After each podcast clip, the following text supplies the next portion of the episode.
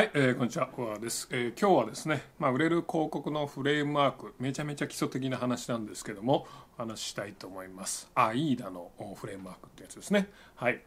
えーこれは何かというと、まあ、あの、100年以上昔からある、あの、フレームワークですね。フレームワークというのはもうこの枠組み、思考の枠組みなんですけども、あのその昔その昔、まあ、ある人がですね売れる広告たくさんあるのを、まあ、数多くの売れた広告を分析したわけです。でその分析した結果どの広告もこの AIDA アイダっていうあのパターンになってたっていうことなんですね。それを紹介したいと思うんですけども何かというとえまず AIDA え AIDA え A アテンション注意ですね。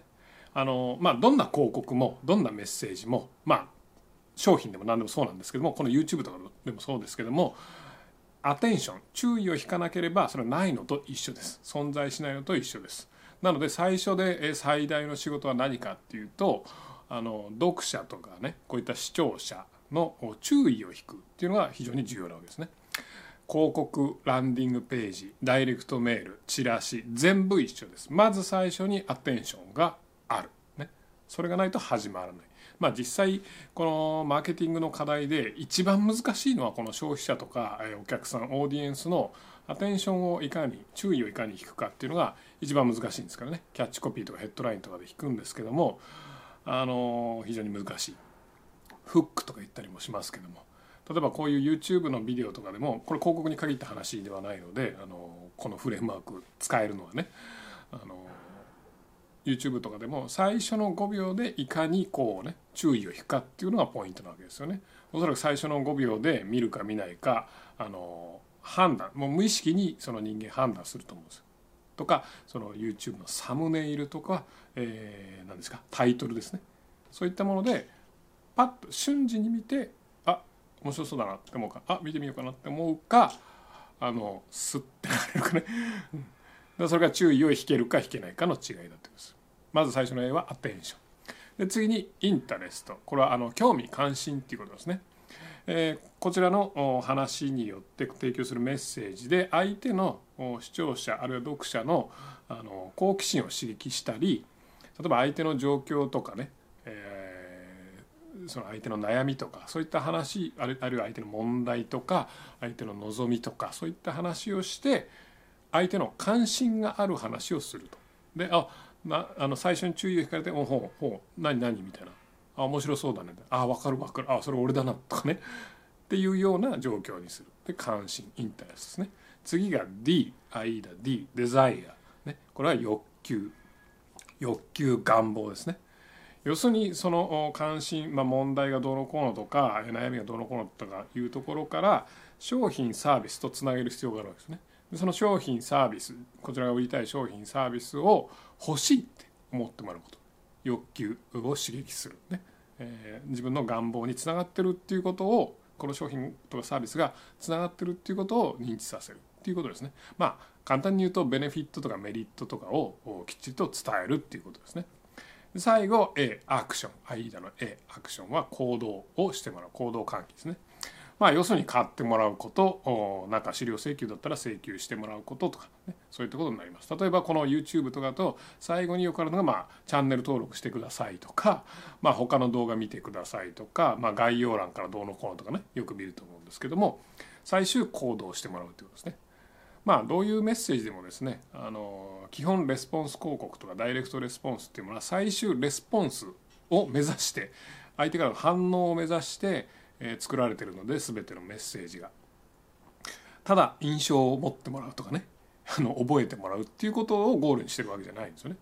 となると最後は必ずアクション、ね、CTA とか言ったりしますけどもコールトアクションとか言ったりしますけどあの行動を促すっていうのはメッセージの締めになります。はい、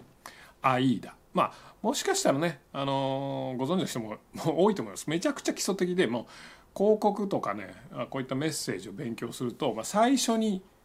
習うというか最初に覚える最初に出てくるようなことなので、あのご存知の方もいると思うんですがこれがなんだかんだで最初に出てくるからって言ってこうなんつうのかなこう舐めてかかるというかもう古いんじゃねえかとか使えねえんじゃねえかとかね、えー、100年前の話だし、まあ、古いっちゃ古いんですけどもで思いがちなんですが一番ベーシックで基本的なので一番使えるんですね。で基本全部これなんですよ。基本全部アイーダでで他いろいろねアイサスとアイドマとかアイカスだかなんだか分かんないけどいろいろあるんですよ。ね、でそれって全部このアイーダの要は派生系であの出てるんですけどもアイーダが最も古くて最もベーシックなフレームワークなんですね。で最も、まあ、思考のパターンとか思考の枠組みなのでできるだけ最も古くて使い古されてその洗練されてるその時代の変化の波にも耐えてきたものの方が、まあ、汎用性は非常に高いです。あの実際あの新しいフレームワークっていうのはですねまあぶっちゃけ言うとあんま使わない方がいいとは思います。うん、なんでかっていうと基本的にまあコンサルタントとかねあのまあ僕なんかもそうなんですけども新しいフレームワークを作って商売にするのでこのパターンを発明してでこのパターンで、えやるみたいなねでそのパターンのなんですかセミナーとかワークショップとかあるいはそのパターンを企業に売り込んだりとかコンサルティングしたりとかっていうのが何ていうんですかねこういう知的サービス業というんですか、えの、まあ、上等手段であるのでで新しいフレームワークっていうのは必ずその何ですかねあの利害があるわけですよ。ね、だ僕が何か新しいねえー、僕が作りましたこういうフレームワークですって言ったら必ず商売につなげてますから、気をつけてくださいね。はいまあ、なので、えーまあ、新しいフレームワークっていうのよりも古いこういったあの確立された AIDA みたいなのを使うといいですね。でもちろんねあの古いので汎用性も高いっていうことはやっぱりカスタマイズはあのその場面場面によっては状況状況によっては必ず必要になってきます。ただこれを使うとまあどんな媒体でもどんなメッセージ作る時でもまあ外すことはないと。まずこれで作ってみてあでもこの媒体にはこうした方がいいんじゃないかなとかこのメッセージの場合はこういうことを加えた方がいいんじゃないかっていうのを、まあ、自分の創意工夫でやっていけばいいんじゃないかなと思います。まあ、ベースの幹となるフレームワークですね。これで、まあ、あとはその自分の判断とか、えー、状況に応じて、まあ、いろいろ付け足し引き算していけばいいんじゃないかなと思います。まあ、これを使うことによって、まあ、失敗するっていうことはねあの、まあ、こっから始めて考えればそんなに失敗しないんじゃないかなっていうことですね。うん、